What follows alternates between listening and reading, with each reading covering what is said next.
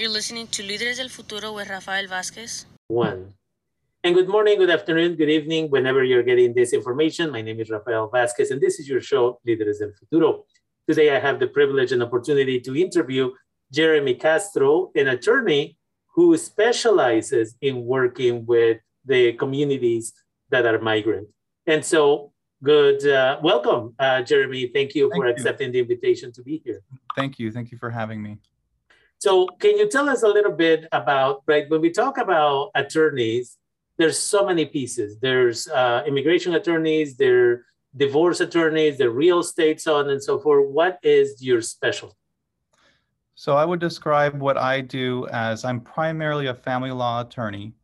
Um, I do have an immigration attorney on staff in my office, and she's you know she's primarily an immigration attorney. She does a sliver, a little bit of family law, and with me, I do mostly uh, family law and a little bit of immigration. Uh, in terms of the immigration that I do, I mostly focus on what's called special immigrant juvenile status. And what that is, it's a program that's available to youth, uh, migrant youth who are here in the country presently. And basically, those children or those minors, um, to qualify for that program and for that sort of immigration relief. They have to be under 21 years old.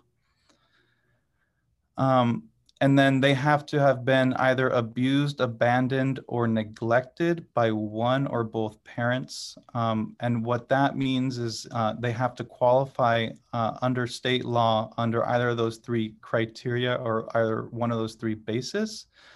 Um, and so basically, you know, the way the process starts is the way I usually explain it to my clients is it's I, I say it's a two-step process, right? So first we have to start in state court, which is what I'm very familiar with because I'm a family law attorney and I'm practice prime mo, I practice all in state court. So it, the process starts in state court.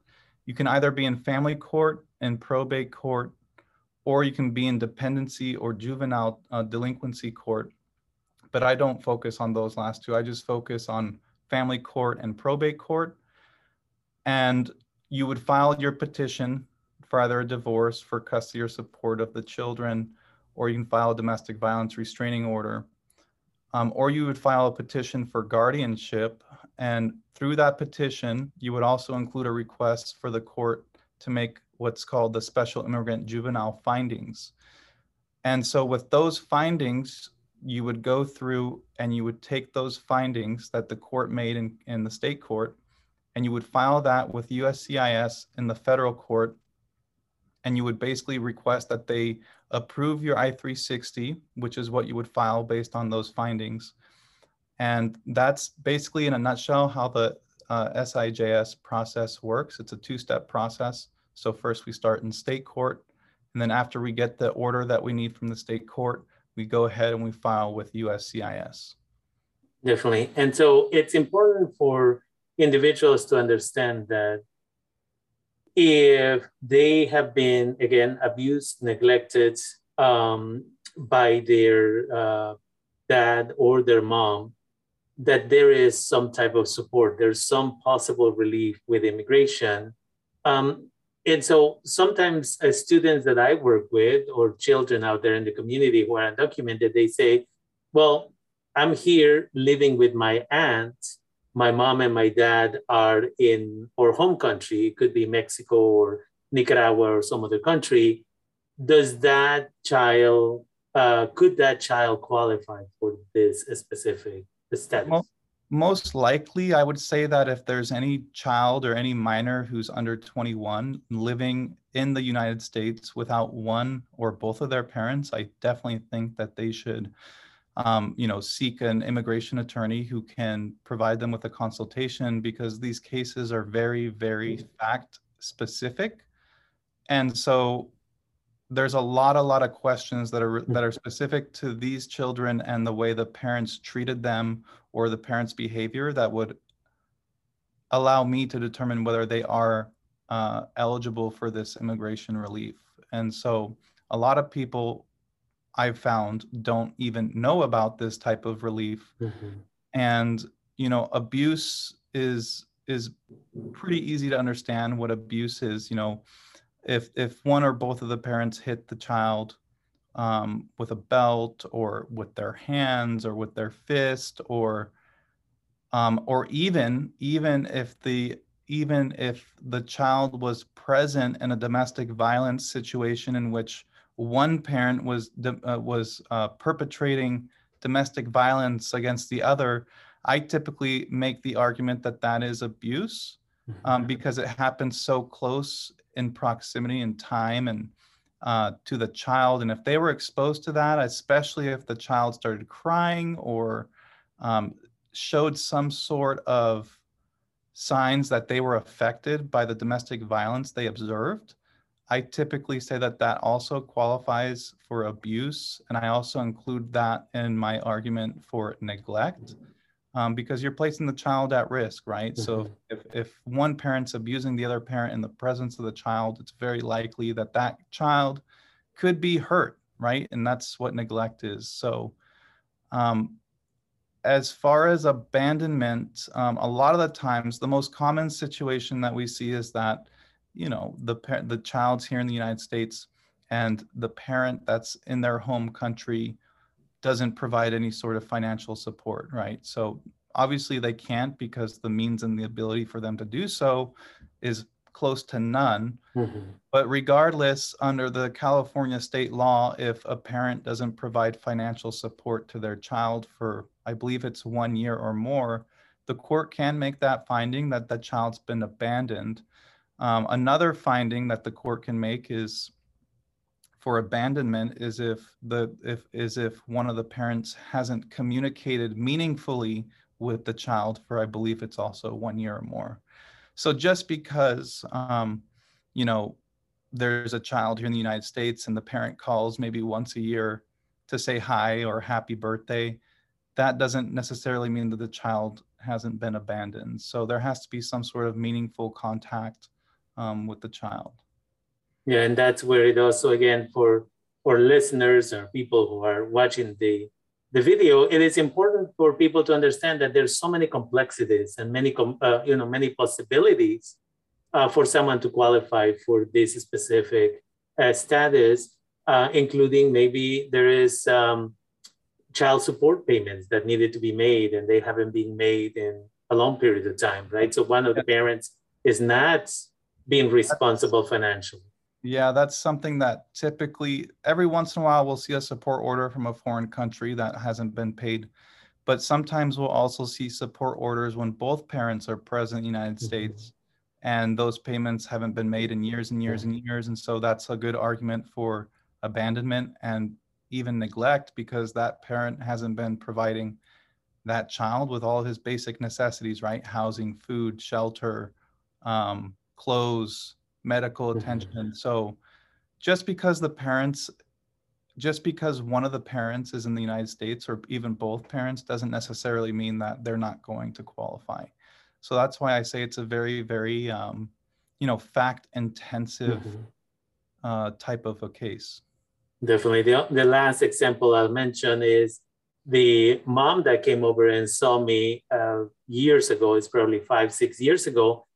And um, while we were talking about DACA uh, and whether or not her children would qualify, this came up that the husband one day left and never came back and eventually just sent a text saying that he was with a different family now and he was going to stay with his new family. Um, and there was never child support provided. There was no attempt to provide child support or anything else. And then mom found out when she went to file her taxes that he was still claiming the children in the taxes, even though he wasn't providing any type of support for the children. And he did that for four years. And so, again, it's like you're not supporting your children, yet you're still using their information to claim them as dependents in your taxes, right? So, I remember once I was told that, I referred them to an attorney because it was completely unacceptable uh, for that situation to happen. And again, both people, both parents were living in the United States, both parents were living in California, but one of the parents completely abandoned his children and was still using their information uh, to be able to um, benefit from it when Yeah, filing taxes. I think that's just more of a family law issue than it is a immigration one, regardless of whether he's claiming those kids on his taxes or not. Doesn't really matter because the fact of the matter is, is that he hasn't been providing them. Yeah. So, um, that, that, a, a situation like that, it's not really a make or break it type Mhm. of case. So, um, So the abandonment issue here is where he left for four years and he wasn't providing for the children at all. where he left for four years, no contact, Yeah. no payment, no support, not even a hi or hello. Yeah. Or even if that was the case, if it was once a year, that would still not really No. be, Yeah, you know, so good. So again, in that in those situations, again, uh, personally, at least for Sonoma County, I suspect that there are close to 300 individuals, youth under the age of 21, that qualify for a special immigrant juvenile status just based on the many conversations and the many years of interacting with immigrant families in this county. And again, this message or radio show goes out to multiple counties. So again, it is important that you pay attention. It is important that you listen to what uh, the attorney is saying. And then if you believe that there is a likelihood that you meet the criteria, contact an attorney. Make sure it's somebody who knows about the special immigrant juvenile status and not just anyone who doesn't specialize in this. And as a result of that, in this situation, we have uh, attorney Jeremy Castro. Can you tell us where you are located so that people may be able to reach out to you? yeah. So my name is Jeremy Castro. My firm name is Castro Law Offices, and we're located in Novato, um, 1682 Novato Boulevard, Suite 340 in Novato, California. And the phone number here, if you guys need to call us, is 415 432 9866. If you can repeat that phone number, we usually like uh, to give people enough time so they can go and get that piece of paper and pen. If you can give us the number again. Yeah, so the four, the phone number here is 415-432-9866. Um, our entire staff is uh, fully bilingual, including myself. So um, I think that's in a very important part of this process, right? Because in order to get the the facts that we need from the clients to ensure that they're, you know, that they're going to be successful in in the state court portion of the of the SIJS process, it's very important that the attorney can understand and communicate with these clients because like i said earlier it's a very very fact intensive type of a case and so we have to be able to distill everything down write a write a very good declaration for the client go over the declaration with the client and make sure that there's not any changes or revisions that need to be made Definitely. And again, I invite you to come back to the show. There's multiple things that you focus on as far as uh, the law practice that you have. Uh, but today we just wanted to talk about special immigrant juvenile status. So I want to thank you for taking the time and being with us here on Líderes del Futuro on KBBF 89.1 FM and on the web at kbbf.org. Thank you, uh, Jeremy, for taking the time and being with us. thanks thanks Rafael for having me thank you